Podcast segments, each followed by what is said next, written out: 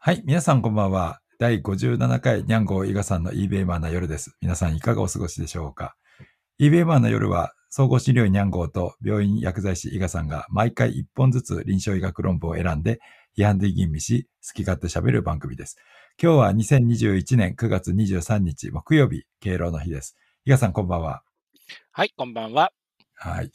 今日は敬老の日ですね。お休みだったと思いますけど、伊賀さんはいかがお過ごしでしたか？はい、今日は子供のワクチン接種に、あいつ、えー一緒に行ったっていうか、連れて行きました。おお、1回目ですか？今日は1回目ですね。はい。ねやっと順番が回ってきたって感じですね。そうですね。なかなかね、順番も回ってきにくいっていうこともあったとしたんで、ね、回ってきてよかったですね。本当ですね。ちょっとね、あの、喜んでましたけどね。はい。えええー副反応もう出てきてます？いや、でもなんかケケロッとしてますね。ちょっと腕が痛いとかなんか言ってますけど、はい。ああ、いいですね。えっ、と、私の方もですね、今日午前中ちょっとお仕事行ってたんですけれども、まあ、コロナの患者さんってだいぶ減りましたよね。もう激減ですね。うん。なんかあのね、もう第5波のピークの時どうしようかなと思ったんですけれども、だいぶいい感じに減って、あのーまあこれなんで減ったのかなっていうのを、専門家の先生方も結構わからないっておっしゃってるので、本当にこう、謎な感じですよね。本当ですね。一晩に何人も入入院してきたのが、もう、もうゼロとかですからね。びっくりしちゃうぐらい減りましたね。そうですよね。私なんかそのね、2学期が始まって、まあ一斉休校はやめるっていうことだったので、まあその結構学校も普通に再開してるところも多かったので、またあの、一回減りかけてたのがぶり返すんじゃないかって思ってたんですけども、まあ物の見事に予想は外れてですね、もうストーンと下がったっていうので、まあそれはそれで良かったと思うんですけれども、そう考えるとあんまりなんかこう人流ってメインのこう要因になってないんじゃないかなっていう気がするんですよね。うん、そうですね。だから学校クラスターとかですね、あの部活クラスターとかちらほら言われていたんでね、学校始まったらどうなるんだろうと思いましたけど、なんか本当に肩透かしを食らった感じですね。うんなんかね、散発的にはね、あるんですけれども、なんかそこから大流行って感じには、やっぱりあんまりなってないっていうのがちょっと意外でした。うん、そうですね。うん、で、あの、えっ、と、まあ、その、ウイルス側の要因が結構、あの、メインなんじゃないかなっていうような気がするんですけれども、まあこう見てるとですね、それぞれの波も大体3、4ヶ月に一遍のサイクルでこう、あ減ったり増えたりっていうことがあるので、まあ、そう考えるとですね、次3、4ヶ月後っていうと、おそらく年末年始に第6波が来るんじゃないかなというふうには思うんですよね。最悪のタイミングですね、それは。いや、本当ですよね。でもそう考えるとですね、せめて今ね、緊急事態宣言をね、解除するならこのタイミングじゃないかなっていうふうに思うんですよね。あ、なるほど。あと、あと1週間ぐらいですかね。はい。そうそうそう。あと1週間ぐらい。そうですね。そんな感じだと思うんですよね。でですね、こう、昨日私ツイッターにですね、緊急宣言をまあ解除するんだったら今なんじゃないかっていう話をしてですね、もしあの、緊急宣言を解除したら皆さんどうしますかっていうので、一応4択のアンケートを取ったんですよ。ほう。えーまず、コロナ前と同様にえー旅行に行ったり帰省したりとか自由にやりますっていうのとな、るほど。うん。で、二つ目が、遠出はしないけれども、まあ、近場で、えー会食したりとか、飲み屋に行ったりとかするっていうのとですね。なるほど。と、3番目がですね、まあ、今まで通り、えー同じように、緊急事態宣言を明けたとしても自主的に自粛しますっていうのと、ほで、であとその他ですね、この4択にしたんですよ。う。なるほど。そしたら、どれが一番多かったと思います？そうですね。まあね、前、コロナ前と同じってわけにもなかなかいかないでしょうからね。まあ、近場でちょっと飲み会したいなとかいう希望がなんかふ多いのかなっていう気がしますね。ですよね。いや、私もね、そう思ったんですよ。やっぱりね、完全にこう、なんかフリーになるのはちょっと怖いし、えーだけどまあ、ちょっとね、さすがに飲みには行きたいから、みたいなので、近場あーに行くっていう人が多いかなと思ったんですけど、なんと意外にですね、あの、継続して自粛するというふうな方が一番多くて、半分近くいたんですよ。あ、そうなんですか。うん日本人素敵ですね。ねえ、いや、やっぱりね、みんなそれだけ怖いっていう意識がね、あるんじゃないかなというふうに思いますけれども。まあ、あの、様子を見ながらね、できればそういうのもやってもいいかなというふうには思いますけれども。まあ、また第6波次第っていうところですかね。ですね。とそしたらですね、今日も、えっ、と、2本お送りしたいと思います。最初はまず私の方からですね、ジャマインタラメイスンに、えっ、と、先週ですかね、えっ、と、えー発表されたばっかりのですね、えっ、と、論文です。コート研究の論文を一つご紹介したいと思います。診療日数が患者アウトカムに与える影響ということで、これ実はですね、UCLA の津川先生がやられた研究ですね。これあの、何かの要因が、その医療者側の要因が患者のアウトカムに影響するっていうのシリーズですね。これまでもですね、年いった医者ほどアウトカムが悪いとかですね、男性よりも女性医師の方がアウトカムがいいとかですね、そういったあの論文で結構話題になってたりとかしたもののシリーズの続きだと思いますけれども、診療日数の多い少ないがですね、患者アウトカムに影響するかっていうような、そういったテーマでやられた研究になります。で、まず、 patient ですけど、2011年から2016年に救急医療の現場でですね、入院した患者さんで、ホスピタリストによる治療を受けた65歳以上のえメディケアの有料サービスを受給している患者さんが対象になっています。で、医師のですね、年間のえ、臨床勤務日数ですね。これをですね、えっ、ー、と、I と C というので確認をしていて、で、プライマリアウトカムがですね、30日間の患者死亡。で、セカンダリアウトカムがですね、30日間の患者の再入院というので設定をされていました。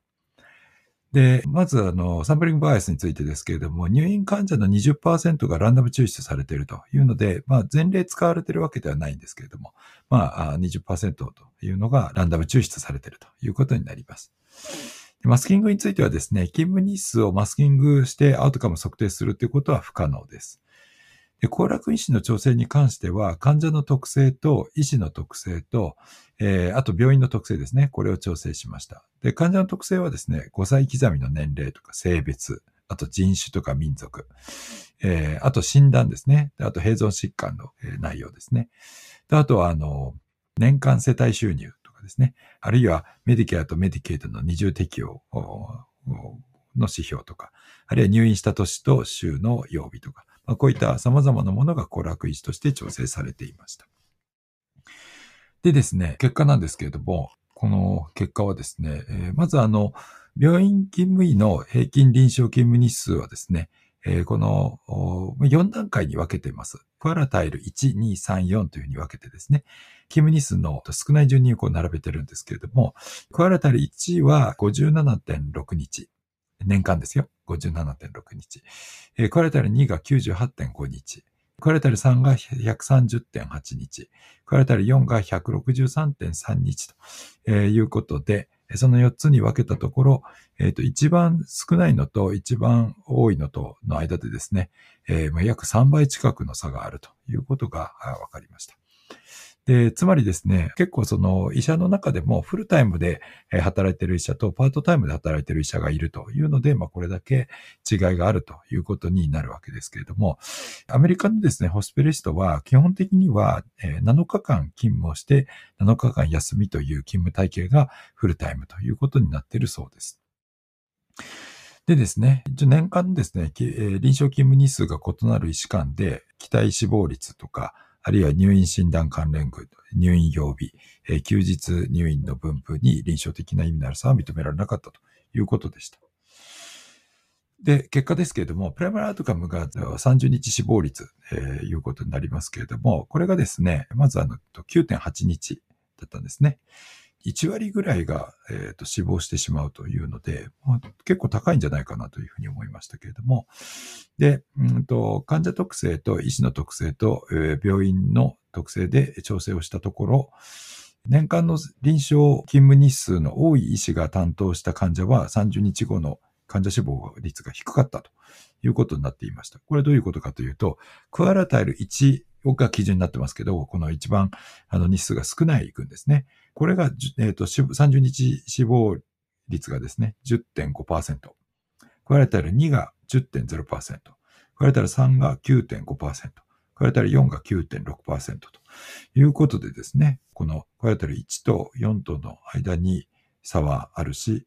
えっ、ー、と、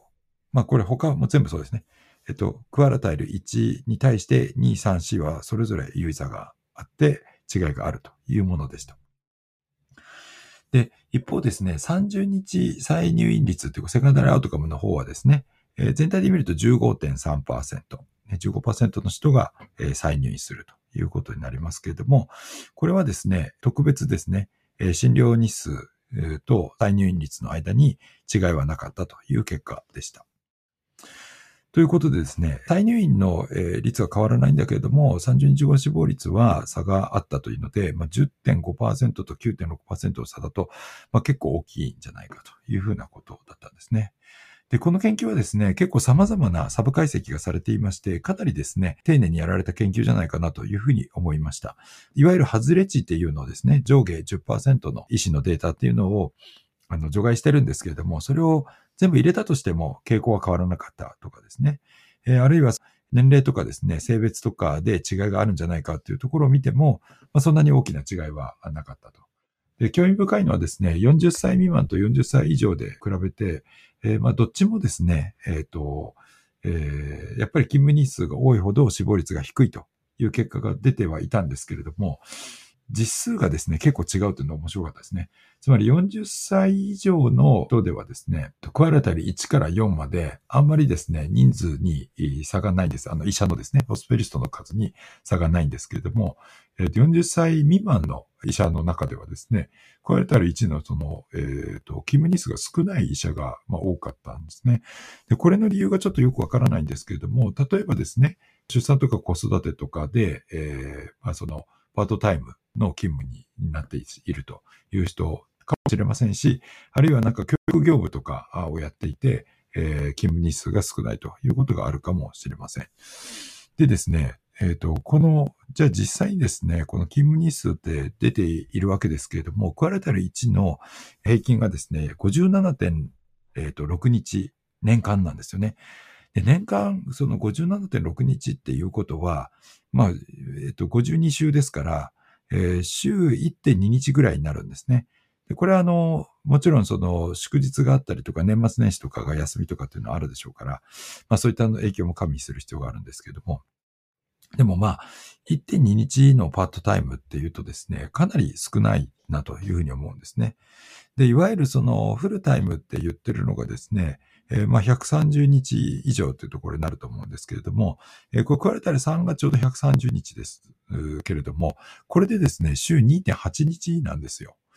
で、加えたら4で一番多いと言っても3.5日なんですよね。で、おそらく日本では、えー、週4.5日から5日っていうのが、えー、フルタイムの基本だと思うんですよね。だからそれからすると、全体的に全然少ないんじゃないかというふうには思うわけです。でこれがですね、もっとその、勤務日数が多い週4日とか4.51、5日になった場合に、まあ、その、どうなるのかなというのは、ちょっと興味があるところではありますけれども、一応ですね、この現象を説明するところで言うと、やっぱり経験しているですね、症例数が少なくなってしまうと、えー、臨床経験が少ないと、それだけ、まあ、あの、診療の質が落ちるんじゃないかというふうに、まあ、言うところだと思います。で、それはまあ、ある程度、やっぱり、えー、まあ、あの、感覚的にも一致しているところで、まあ、あの、診療って筋トレみたいなものですから、やっぱりやらないとですね、えー、力が落ちていくというのを、まあ、自分自身の経験からも実感するわけです。で、えー、問題はですね、じゃあ、その、勤務日数が少ないというのが、まあ、少ない理由があって少ないわけですね。なので、まあ、例えばそのね、えっ、ー、と、妊娠出産というのがあるかもしれませんし、あるいはなんか病気をしてしまって、えー、フルでは働けないという方もいるかもしれません。それこそメンタルの問題とかね、そういったこともあると思います。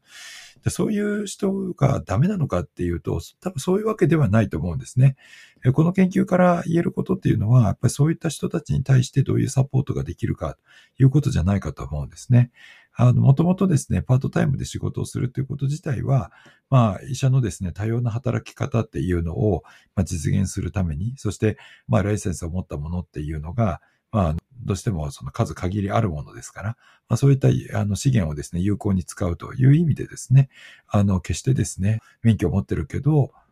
まあ、休眠状態に入っているというよりは少しでも、あの、サポートしてもらえるといいと思うんですね。でおそらくですね、今も科学は日進月歩で進んでいっていますから、あの、どんどんですね、診療ガイドラインとかも変わっていくと、標準治療っていうのも、えー、変わっていくといったところで、診療の質がですね、アップデートされていかないということも一つの原因になるんじゃないかなと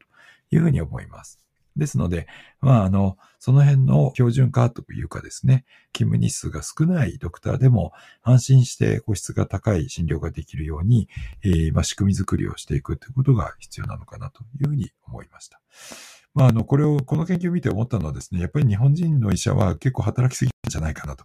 いうふうに思うところで、もうちょっとなくても、これあの、クラタイル3と4の間に差がないので、えー、まあ週3日以上働いていれば、ある程度質は保たれるのかなというふうな気もします。一つだけですね、気になることがあるとするとですね、これまあ、あの、救急から入った入院患者さんが対象になっているので、例えば日本だとですね、パートの医者っていうのは入院診療を見るよりは、あの、外来診療を見たりとかですね、あるいは検査だけをやるとか、ああるいは検診の業務をするとかっていうケースが割と多いと思うので、まあ、そういったところのクオリティで差があるかないかっていうのは、まあ、この研究からはちょっとわからないということがあると思います。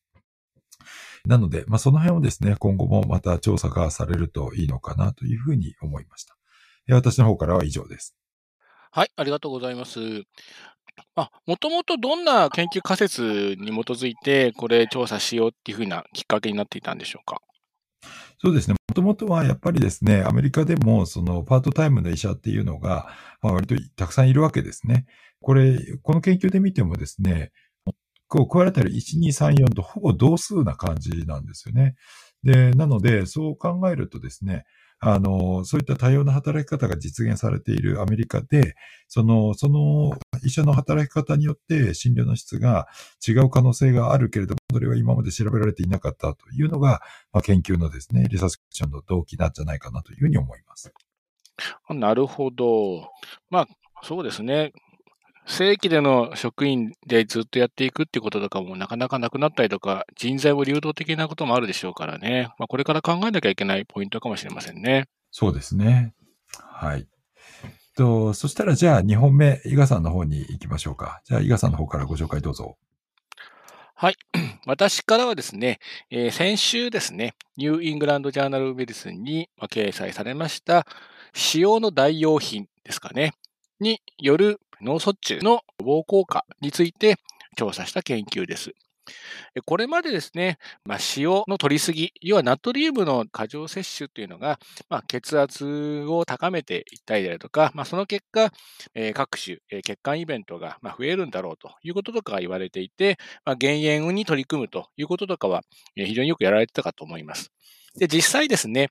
ナトリウムの摂取を抑えて、カリウムを摂取しようと増やすということで、血圧を下げるということが、まあ、すでに先行研究からも、まあ、よく知られている事実になっています。ただ実際にですね、まあ、それ続けていったら、イベントが減るのかどうかについては、まだよく分かっていない領域だったので、まあ、今回はそれを調べてあげようというような研究になっています。で今回ですね、まあ、研究ですけども、えー、中国の河北省などを中心にですね、まあ、農村部にある600の村で、まあ、実施された非盲検の、えー、クラスター、えー、無作為化試験となっています。まあ、エントリーした、えー、県はですね、まあ、参加の意思があることと、現地の研究チームに、まあ、距離的に近いことであるとか、社会経済発展レベルが、まあ、大体、え近似しているというようなこととかによって、あの、チョイスされているということだそうです。で、え論文のピコなんですけれども、ま脳卒中の起用を持っているか、もしくは持っていなくても60歳以上で血圧のコントロールが良くない人、まあ、薬を使っている方で、収縮期の血圧が140ミリ過ぎ以上。薬を飲んでない方で160以上というような、まあ、ちょっと血圧が高い人を対象に代替塩って代用塩っていうんですかね。まあ、中国の国家規格でま作成された、えー、塩化ナトリウムを75%、塩化カリウムを25%の比率で配合された、まあ、代替塩ですね。まあ、これを1日あたり1人 20g を提供して、まあ、普通の塩の代わりに日常的に使ってもらうように指導すると。であと、えー、比較としては、純粋な塩ですね。で、どちらの軍にも脳卒中予防に関する一般的な健康アドバイス、例えば減塩の推奨などを試験開始時に実施するといったことをした上で、最終的に脳卒中の発生が減るかということを調べています。で、この研究はですね、2020年の最初の四半期で終了する予定だったんですが、まあ、コロナウイルス関連でですね、まあ、いろんな規制があって、まあ、ちょっと期間が延長されたということとかがあったそうです。で、えー、内容のチェックに行こうと思いますけども、えー、ランダム割り付けされているかなんですけども、ランダム割り付けはされています。で、割り付けは介入群と対象群とに、まあ、1対1に割り付けるんですけども、村ごとをまとめてまるっと割り付けているので、まあ、クラスターランダマイゼーションっていう形になりますかね。で、各村からですね、35人ずつですね、人をチョイスしてですね、60の、え、村なので、全部で 60×35 ですかね。の人数が集まってという形になっています。なので、まあ、そこの村全体、えー、大、大、大大使、大用塩。で、別のところは純粋な塩という形で割り付けられています。で、ランダム割り付けは、おそらく中央割り付けっぽいんですけども、よくわからないですね。細かいところまであの確認できませんでした。まあ、中央割り付けされてるだろうというふうに考えてあげると、まあ、隠蔽化されているかなというふうには思うんですが、もともとですね、通常の臨床試験のように、蓄次的に割り付けをするということではなくて、まあ、村ごとにエントリーされた人の一斉のセッで割り付けて、あなたたち塩、あなたたち代用塩って形にやってるかと思うので、次の人がどっちに割り付けられるかってことが分かる分からないっていうのはあまり関係ないかなっていうふうに思うので、あまりコンシールメントとかはそこまで意識しなくても特に問題がないようなデザインなのかなというふうに思われます。まあ、ただ、まあ、中国というお国柄なので、まあ、いろんな力関係で情報がリークしたりとかしてないかな、なんていうのは、えー、若干気がかりだったりとかはしますけれども、まあ、えっ、ー、と、おおむねそこは問題ないだろうというふうに思います。で、ベースラインですけども、まあ、差はないというふうに書かれていました。で、本文中にはバランスが取れていたことが言及されています。で、付録が読めない状況ではチェックはここまでになっちゃうんですが、まあ、付録に目を通すと、まあ、微妙に病歴や服薬状況が介入群の方で若干悪そうなイメージがあります。で、多くの参加者で二次予防目的であるため、そのあたりの蓄積がなんか、まあ、結果に影響するかもしれないなっていうのはちょっと、まあ、懸念材料かなというふうに思います。で、結果に影響を与える、えー、因子がすべて検討されているかについては、えっ、ー、と、飲酒の状況であるとか、あと、えー、脳卒中の家族歴であるとか、いったものとかについては、あの、特に記載がなかったような感じだったので、まあ、不足してるかなと思いました。で、通常ですね、えー、臨床論文ですと、テーブル1がベースラインの一覧になるんですけども、この論文はですね、ベースラインじゃないんですね。テーブル1がいきなり結果になっちゃってるというところがですね、トリッキーなレイアウトなので、ちょっとね、あの、戸惑います。はい。ちょっとその辺がちょっと変わってるなと思いました。で、す、えー、べ、ての患者の天気アウトカムに反映されてるかですけども、まあ、ITT 解析みたいです。で、フィギュア1を見るとですね、えー、研究のフローズがあるんですけれども、フォローアップ率が100%と書いてあるんですね。さすが中国っていう感じが、えー、してしまうんですけれども、なので、まあ、5年追ってそれだけやってるんだってところがえげつないなと思うんですけれども、なので、脱落についても一応100%フォローだって書いてあるので、ちょっとこれは恐れ入ったっていう感じで、まあ、このあたりとかは、まあ、突っ込みようがないかなっていうふうに思います。で、マスキングされているかってことについては、今回はオープンラベルですので、えー、化されていません。なので、えー、っと、まあ、大用塩とか割り振られたところ、もしくはあの塩に割り振られたところが、